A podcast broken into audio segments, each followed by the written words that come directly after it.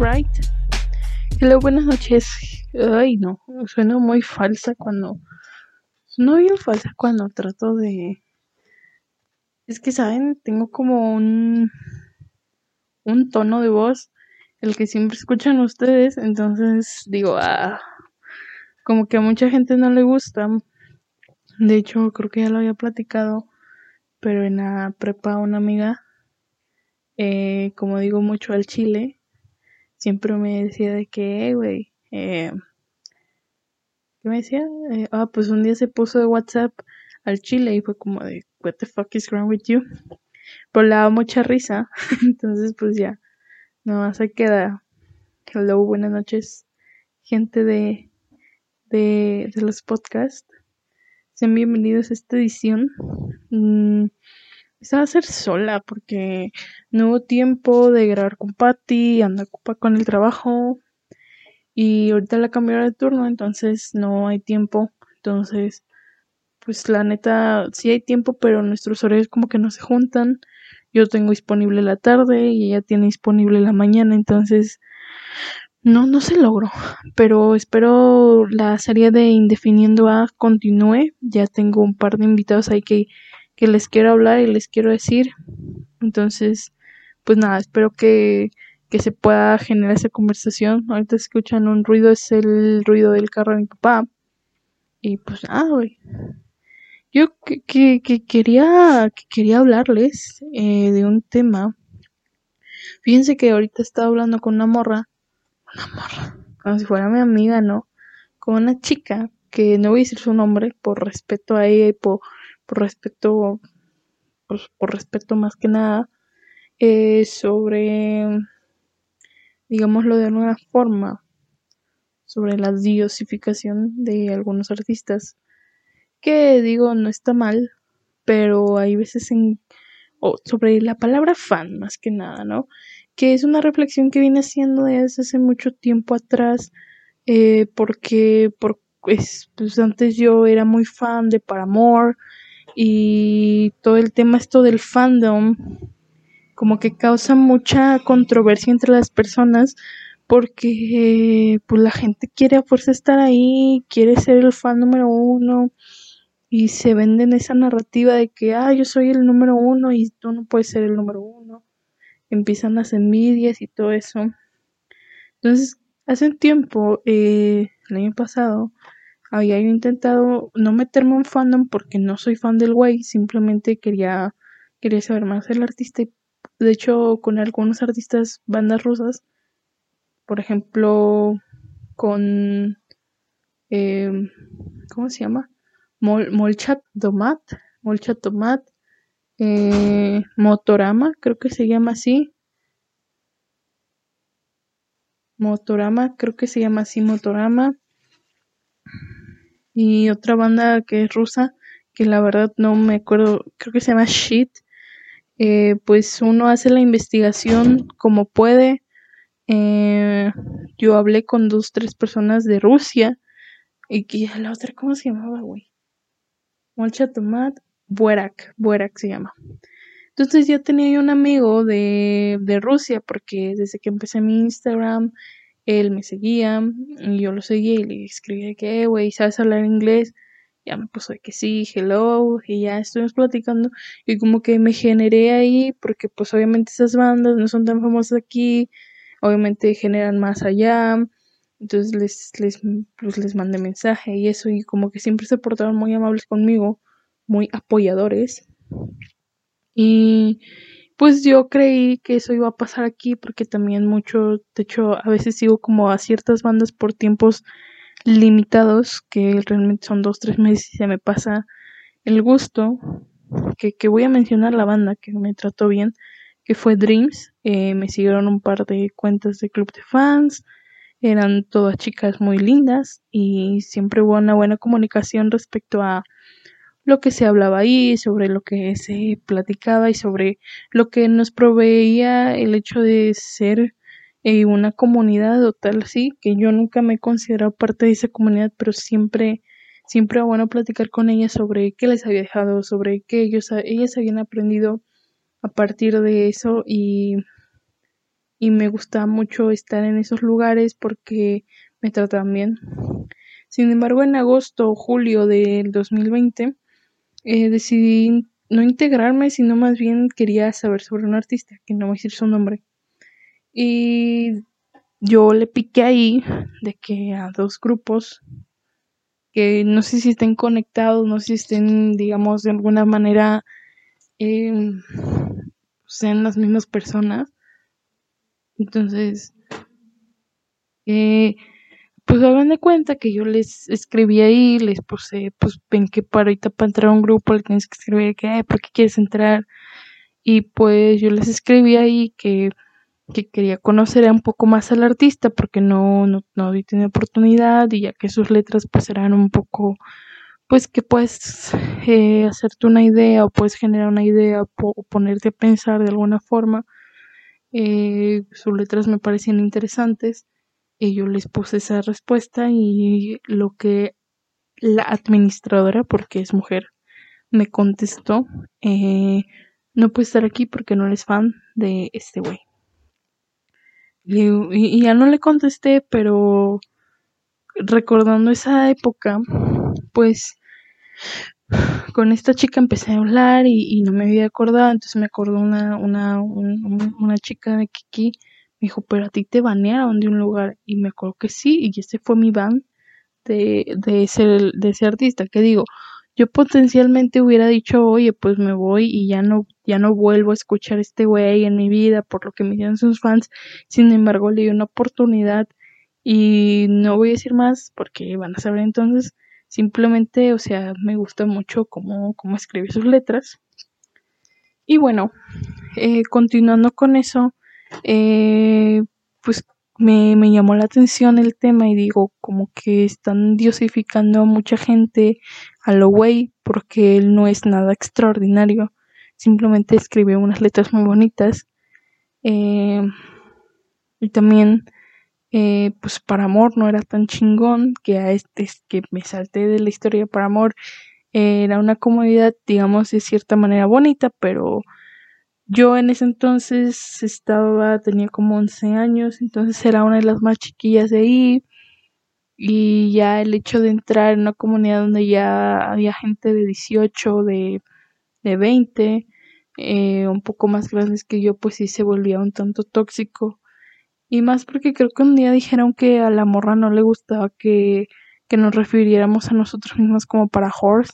Dije, pues chinga tu madre, ya no vuelvo a estar aquí en un fandom y como que me di cuenta de que se genera mucha mucha tensión, mucha mucho cierto desinterés o mucho cierta digámoslo de alguna forma toxicidad em, ocupando obviamente esa palabra porque es la que está de moda. Mucha toxicidad en cuanto a que eh, si yo soy si yo escucho a un artista, tú no puedes escucharlo. Y me pongo a pensar, eh, ¿por qué, güey? Si se supone que los artistas están para que tú los escuches, para que ellos vendan y porque ellos viven de esta, de esta situación, ¿no? O sea, de, de los conciertos, de todo esto. Y evidentemente es el día en que tú le digas a alguien que es súper manipulable, que no puede escuchar a ese artista, porque es tu artista, perdóname, pero no le estás haciendo un bien a ti, sino le estás haciendo, le estás haciendo un mal a ese artista. Porque imagínate que esa persona pudiera ser potencialmente un comprador de sus discos, de sus álbumes, una persona que puede dar una cierta promoción, digamos, ahorita hablando en el tema de redes sociales, que tenga cierto número de seguidores y que le pueda dar una promoción a tu artista, puede hacerle bien, y si tú empiezas a decirle que no, no lo escuche porque es tu artista, mmm, entonces a quien estás haciendo daño, pues es al artista y aparentemente tú lo quieres mucho. Entonces se me vino el tema a la mente y dije, pues quiero rebotarlo con alguna gente del podcast, quiero rebotarlo con Patty porque se me hizo interesante eh, cómo se diosifica mucha gente y, cómo también envidiamos a gente que no es de nuestra propiedad porque pues para empezar la gente nunca va a ser de nuestra propiedad, ninguna persona es de nuestra propiedad. Aunque te lo diga tu novio, eso es una mentira. No eres de su propiedad, no eres su niña, no eres su... no eres nada, o sea, simplemente es una persona igual que él. Entonces también hay que tocar ese tema, que los artistas son personas y que, pues digo, están en un cierto punto, eh, pues ahí. Eh, son, son personas, no tienen nada especial, no tienen poderes mágicos, no tienen absolutamente nada y ellos tampoco pueden hacer nada por ti. Mm, sé que suena mucho esto como cuando te dicen de una empresa, ¿no? De que, eh, güey, pues no des nada porque el carro. Um, no, no es nada porque la empresa nunca te va a dar nada. Y pues eso es cierto.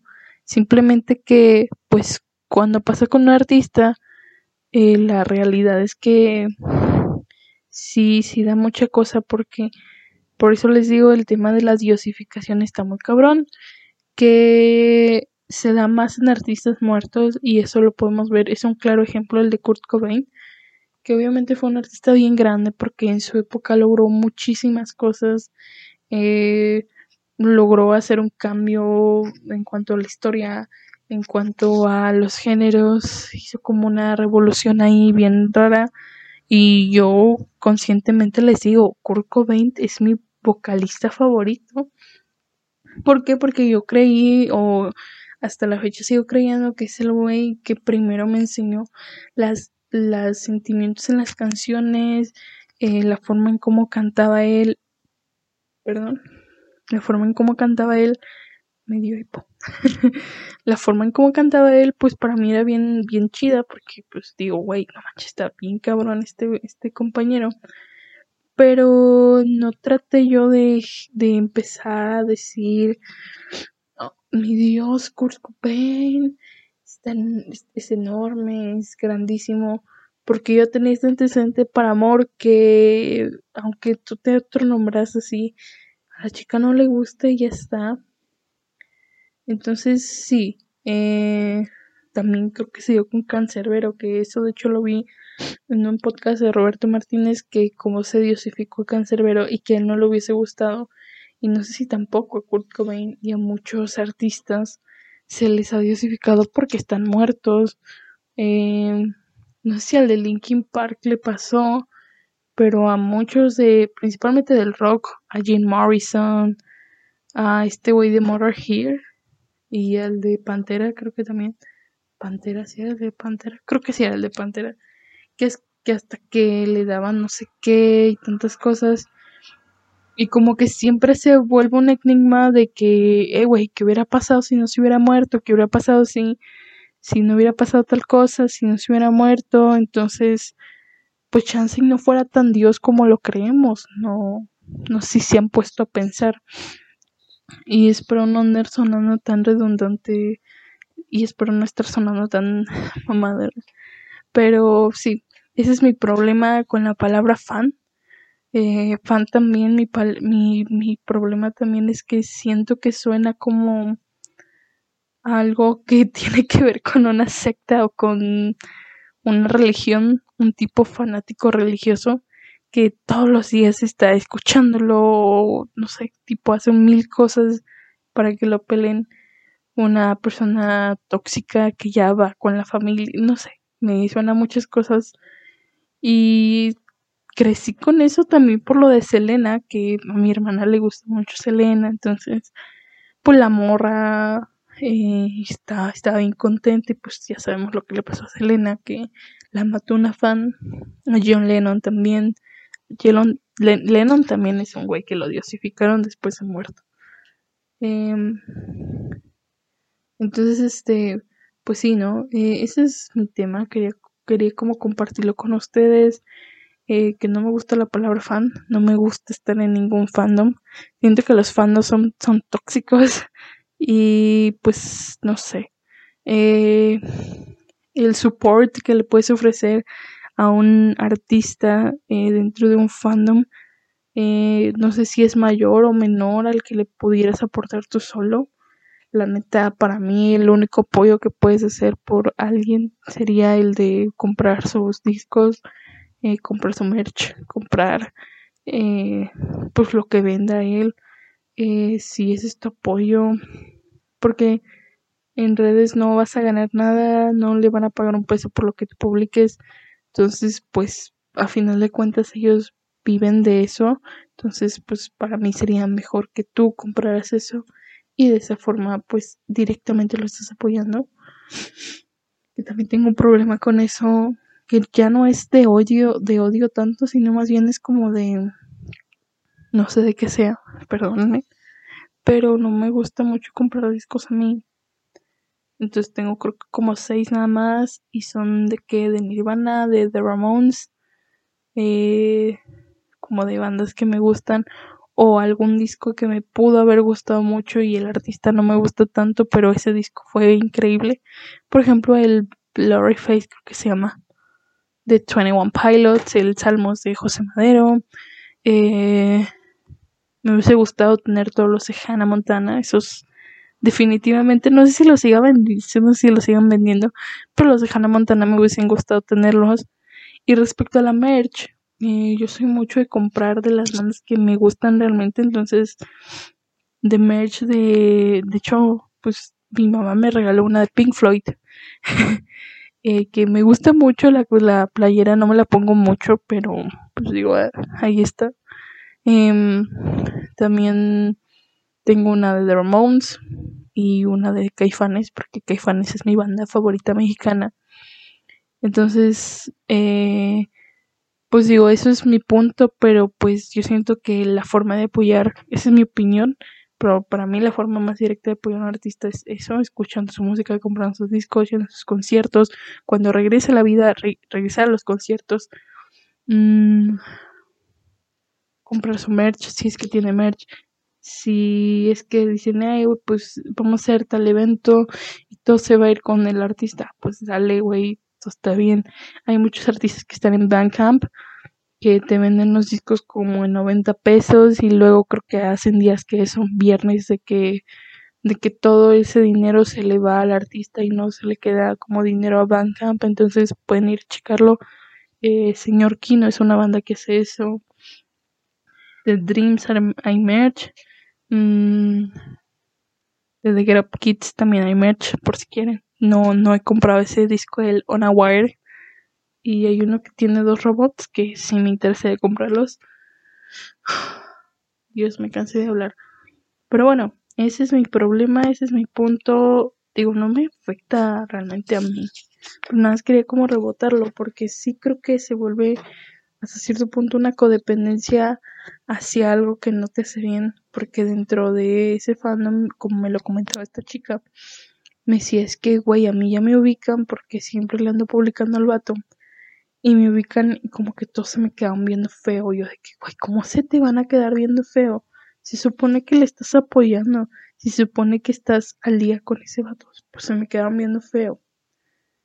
Y luego de que, eh, pues es un día bien denso, pero un lugar bien denso o el de que pues como hiciste tal cosa eh, pues ya no puede él tener más fans porque yo le decía que pues no sé siento que han de haber pensado permíteme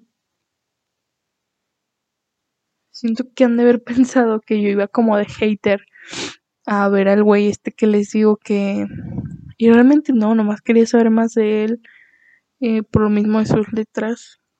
Eh, y pues sí. Eh, le digo la verdad, para mí no, no, pues no me afecta realmente nada. Pero sí considero que deberíamos de cambiar un poco esta situación de no hacer ver más a alguien porque también se vuelve un problema para ellos el hecho de que les exiges tanto y son personas a final de cuentas son personas las que están atrás de, esos micrófonos, como yo le decía una vez en un podcast a Pati. Eh, quien está cantando es es una es una persona entonces Entonces, pues como es una persona, también va a cometer errores, también va a tener ciertas circunstancias en las cuales no se va a sentir bien. Eh, recuerdo mucho el, tema de León Larregui, que pues en algún punto el güey está en un aeropuerto, estaba durmiendo en el aeropuerto y, y él le dice, oye, este, ¿me puedes regalar una foto? Y el güey como que no, pues estoy durmiendo, perdóname. No, es que... Entonces el papá de la niña le empezó a decir de cosas, digo, güey, son humanos, o sea, requiere de dormir también. Entonces como que se nos va olvidando por esa misma diosificación que los que están ahí son personas comunes y corrientes como tú, como yo, solamente que están haciendo algo diferente, están trabajando en otra cosa y pues de alguna forma nos llega eso que están haciendo a nosotros, como los pintores, como los artistas plásticos, eh, y pues ya nunca he visto que diosifiquen a un maestro tanto, pues ponga a Carsagan, pero como en su tiempo no había tantas cosas tan tecnológicas como los celulares y eso, pues no se podía hacer mucho, pero pues sí, realmente creo necesario esa aguanten también. Creo que también es porque, pues sí, estos güeyes evidentemente enseñan su cara, pero que no se nos olvide que detrás de todos esos, esos momentos, esa, ese talento que está ahí, hay humanos y que cometen errores y que en algún punto, pues no van a tener una buena cara para, para nosotros, no van a estar de buenas, no van a pues como a todos, eh, va a llegar un día, va a llegar un momento en el cual pues ellos tengan que hacer otra cosa, eh, ellos tengan que, no sé, digamos, de alguna manera eh, van con prisa porque se les hizo tarde, como a todos los humanos, y no se van a tener el tiempo de pararte a regalarte una foto, un autógrafo, güey, nomás no tiene tiempo y ya. Y siento que no es necesario que se les ataque porque, de nuevo, atrás están personas, no es como Hatsune Miku que es un holograma y anda bailando por ahí. Entonces, siento que he dicho mucho entonces. Eh, creo que es bueno reflexionar estas situaciones y ponerlos en práctica porque si tú eres un simp, como ahora les dicen que me había costado entender el concepto, que un simp es una persona que pues es como muy obsesiva con alguien o con algo. Eh, que creo que es más, lo ocupan mucho con los artistas y con pues, pues con los youtubers ahora en día. Entonces, este nada más como que les repito, rebotar estas ideas con tus conocidos, con las personas de tu de tu cercanía para que tampoco cometan ese error y no se les olvide que detrás de todo lo que vemos, eh, como yo en algún punto lo decía con los luchadores, detrás de las máscaras hay una persona que tiene familia, que tiene eh, una novia, que tiene un novio, que tiene un esposo, que tiene hijos y que también tiene días buenos y tiene días malos y pues no va a estar siempre a tu disposición. Entonces, pues no sé, espero os haya gustado esta reflexión un poco un poco diferente a lo que acostumbro hacer. Y pues nada. ¿Saben? Estamos en Anchor y ahí en Anchor te desglosa absolutamente todas las plataformas que están, que es Spotify, en YouTube pues yo lo subo. Eh, Pocket eh, Breaker creo que se llama. No sé si estamos en Apple Podcast, no me acuerdo. Eh, pero pues ahí andamos nada más para que sepan. Y bueno, espero, espero que les haya gustado esta reflexión. Y pues no sé si tienen eh, algo más que decir, pues pueden decirlo. Nos vemos en el próximo.